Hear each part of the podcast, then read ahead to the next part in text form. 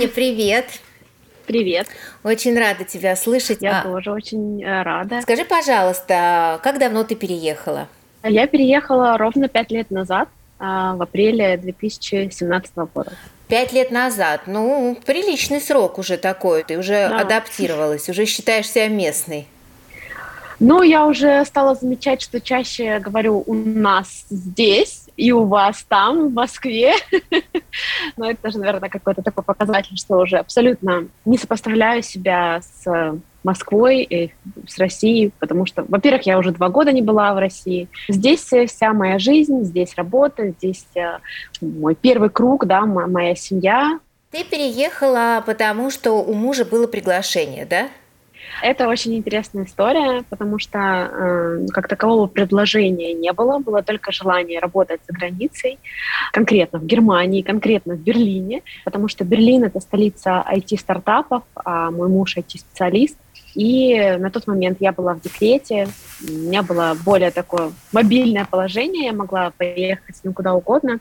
И мы решили попробовать. Сначала поехал он, начал ходить на собеседование, потом через месяц подъехали уже мы с дочкой, и буквально там через дней 10 он подписал контракт уже на работу. И вот так вот мы и задержались. То есть русские айтишники востребованы, потому что получить за 10 дней работу за границей – это, конечно, ну, большой успех. Ну, это не совсем за 10 дней, он месяц где-то э, рассылал а, там резюме, проходил разные стадии технических собеседований, и, в принципе, у нас была такая договоренность, что если мы хотим остаться, мы соглашаемся на первое предложение, которое нам подходит в первую очередь по зарплате, чтобы мы могли прожить всей семьей. И, в принципе, довольно быстро поступило такое предложение. Но здесь просто надо сказать, что мой муж довольно-таки опытный специалист, и он э, в России до этого работал больше шести лет.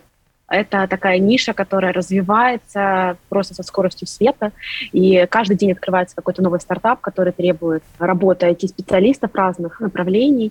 Ну, с мужем все понятно. А скажи, пожалуйста, получается, что ты смогла легализировать и защитить медицинский диплом, что на самом деле, на мой взгляд, очень сложно, потому что я знаю, что в ряде стран наши медицинские дипломы не котируются, считаются недействительными. Я знаю, что это в Британии, там, например, невозможно с нашим русским дипломом получить работу, нужно обязательно учиться. В Америке, вот, по крайней мере, стоматологи, вот я знаю, точно должны пройти дополнительное обучение, для того, чтобы получить уже американский диплом и работать по профессии. Получается, у тебя в Германии получилось защитить диплом, тебе не понадобилось дополнительное обучение. И да, и нет. Здесь очень сложно, потому что, наверное, в какой-то степени это похоже на то, что ты говоришь про Великобританию или про США, потому что просто так э, зайти из другой страны и начать работать в какой-то компании в какой-то клинике, как это может сделать айтишник из России, это совсем не так, потому что в первую очередь нужно знать язык. Нужно знать язык на таком уровне, чтобы общаться с пациентом.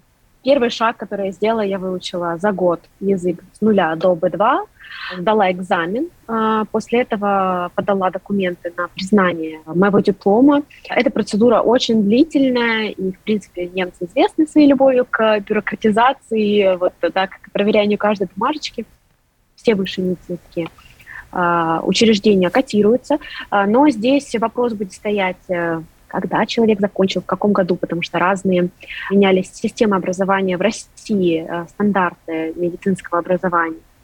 Какой опыт работы, э, была ли ординатура или нет. Очень много факторов, которые влияют. У меня сейчас пока временное разрешение на работу, то есть я могу работать врачом в определенный период времени государственное учреждение под названием, ну, назовем Минздрав Германии, решает о том, чтобы выдать или не выдать мне уже постоянную лицензию. В России учатся отдельно на детского врача, отдельно на просто общего врача. И вот я закончила как раз педиатрический факультет.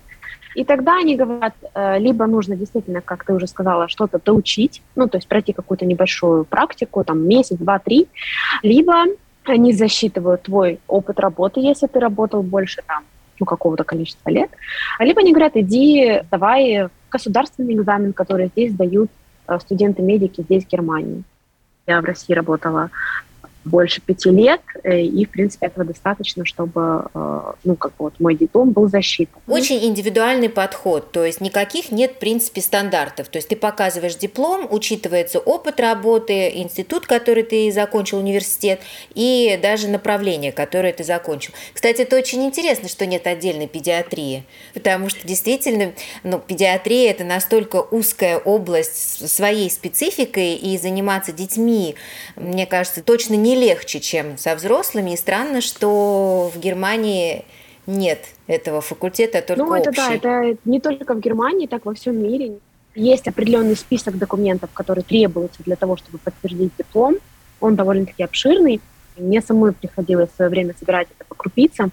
И, конечно, хочется помочь своим коллегам, которые раздумывают над тем, чтобы переехать. Но здесь я хочу очень важный момент сказать, что чтобы работать здесь, в медицине не обязательно быть только врачом у постели больного. Просто нужно сказать, что ты хочешь делать в какой-то определенной сфере и знать какой-либо из языков, либо немецкий, либо английский. В принципе, научная среда, она вся на английском языке делается. С какими сложностями ты столкнулась? То есть вот есть какие-то, знаешь, такие сложности, которые очевидны именно для Германии, потому что вот там, например, во. Франции, мне вот девушка рассказывала, когда она переехала, она как раз столкнулась с жуткой бюрократией. Ты за какой-то бумажкой должна приехать ровно в 6 утра, и она дается ровно до 8, при этом ты приходишь, берешь талон, ты уже 655 то есть понятно, что ты в эти два часа ну никак, и это вот каждый день, и в итоге там ну просто чуть ли не обманным путем вот она там получала какие-то документы, но то есть она говорит, это просто какой-то кошмар. То есть если делать все по-честному, так скажем, да, не включать там обаяние, mm-hmm. какие-то там еще уловки и так далее, то есть ты будешь там всю жизнь сидеть, чтобы получать эти бумажки. Тебе там не работать, не жить невозможно. А в Германии есть какая-то вот своя такая специфика? Точно скажу про бюрократию. Да, это тоже здесь есть. И здесь э, нет такого единого портала, как есть, э, например, у нас госуслуги, где можно многое сделать онлайн или записаться. Несмотря на то, что здесь, в Берлине, да, сосредоточение IT-компаний, вся digital вот эта штука, которая очень сильно развита в России, здесь это только начинается, ну вот на широкую публику корона очень сильно поспособствовала тому, чтобы digitализация произошла в Германии гораздо быстрее. Сейчас проще.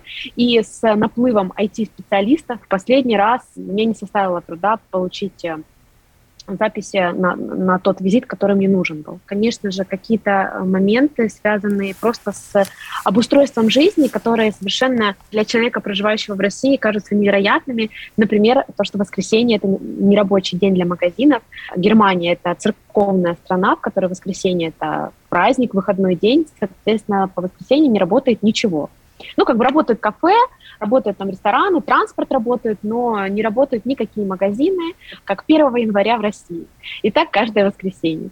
Но на самом деле к этому быстро привыкаешь, и ты понимаешь, что это тебе лучше помогает планировать там свою неделю, там, закупку продуктов и так далее, и ты понимаешь, что у тебя воскресенье тогда действительно полноценный выходной, и тебе не нужно думать о том, что там бежать в какой-то супермаркет и так далее. Здесь нет поликлиник. И, что очень часто удивляет э, наших мам, здесь нет возможности вызвать педиатра на дом, вообще никакого врача на дом. Время врача слишком дорого для того, чтобы он ходил э, ногами по этажам и между домами к, своим пациентам. И на самом деле, да, действительно, такая практика есть только, опять же, у нас только на постсоветском пространстве. А, и как врач я скажу, что это а, очень гуманно по отношению к врачу, вызов скорой помощи это 4000 евро стоит, а если ты за ложный вызов, ты платишь штраф. А ложный вызов это как? Ну вот если нет достаточных причин для того, чтобы вызывать скорую помощь. То есть про температуру у ребенка это не повод. Скорая помощь нужна для того, чтобы решать какие-то э, жизни угрожающие состояния. Понятно, что если у ребенка судороги или если это температура, которая не снижается очень долго, конечно, приедет бригада. Но в данной ситуации здесь, например, мы сами пользовались несколько раз таким вариантом. Например, у нас нет водительских прав, ты вызываешь такси, садишься с ребенком в такси, приезжаешь в больницу, берешь квиточек у таксиста, а потом эта страховая э, все оплачивает. Здесь, если ты хочешь купить э, что-то больше, чем обезболивающее от головы или какой-то сиропчик от кашля, все нужен рецепт от врача. Ты оплачиваешь только какой-то маленький процент от стоимости лекарства самого. У меня было несколько ситуаций, когда у дочки была ТИТ, нам врач выписал антибиотик, я пришла в аптеку, они мне протягивают коробочку с антибиотиком, я говорю, а сколько денег платить? Они такие, нисколько. Я такая, в смысле нисколько? Как такое может быть? Они такие, ну, у вас все по страховке. У меня просто дочка училась в Лондоне, и я еще из семьи врачей. То есть у нас лекарства от всех, так сказать, вообще просто левая нога, правая нога, левое ухо, правое ухо. То есть у меня в родительской семье лекарств просто миллион. Настя тоже приехала с таким огромным количеством лекарств, которые мы там ей собрали. Она жила в общежитии, ну там в такой комнате специальной с девочкой из Швеции. И когда она от, увидела вот этот арсенал Настиных лекарств, она была в шоке шоке, потому что она говорит, зачем тебе столько лекарств? Она говорит, ну как, ну вот это, вот это, это антибиотик на всякий случай, это вот если горло заболит, это голова и так далее. Она говорит, слушай, я в жизни такое количество лекарств не видела, и мы так не пьем. Здесь, конечно, по поводу лекарственных средств абсолютно с тобой согласна. Здесь другая крайность э, само пройдет. Как вот в старой поговорке мой дедушка говорил, простуда без лечения длится неделю, а с лечением 7 дней. Да? Ну, то есть вот точно такой же принцип здесь. Э, то есть э, температура, ну, примите жаропонижающее. Но если нос заложен, ну, закапайте нос, если вам очень хочется. А вот этот вот э, там список из 10 препаратов, из которых 8 не имеет доказательной базы, как у нас любят назначать, здесь, конечно, такого нет.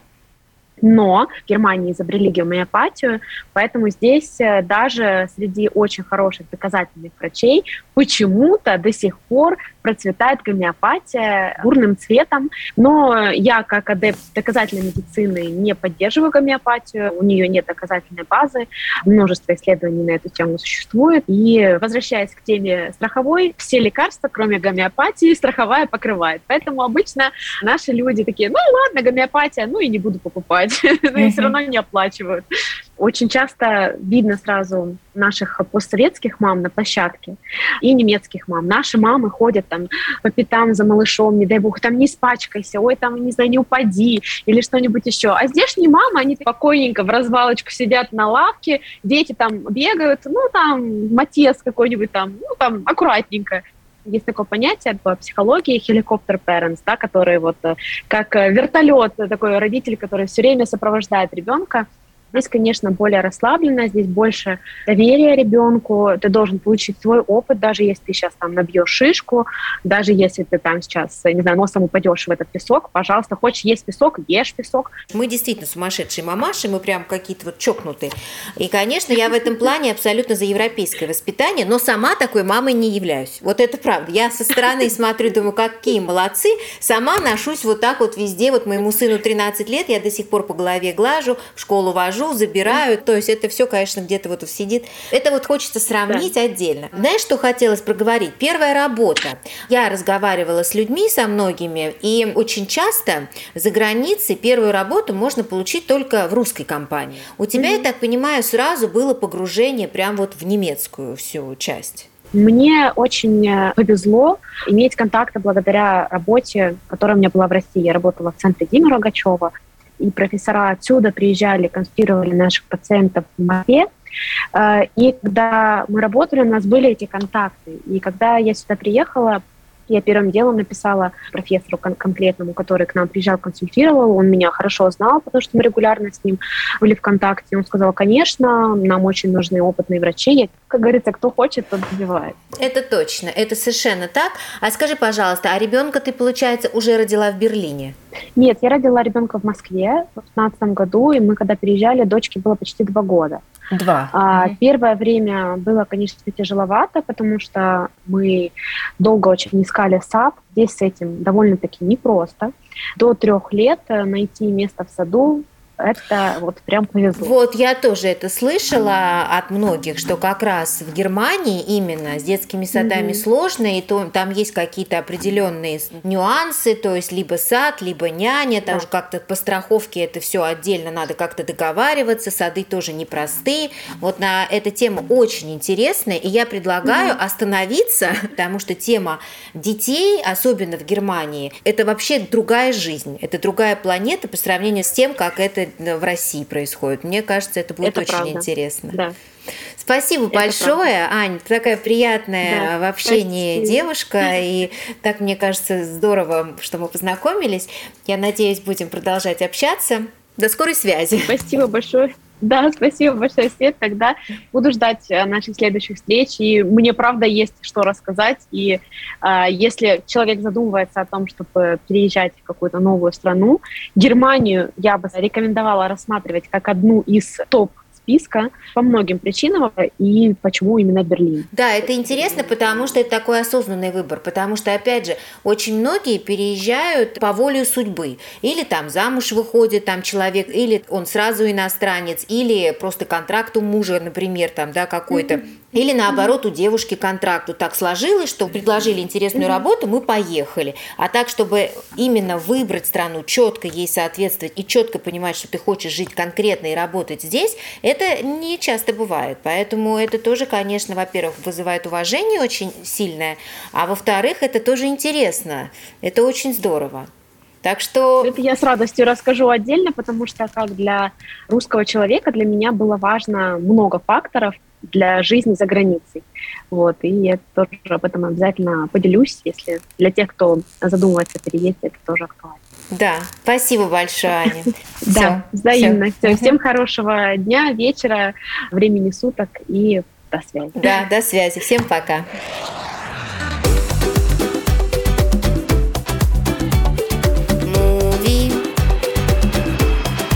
Муви.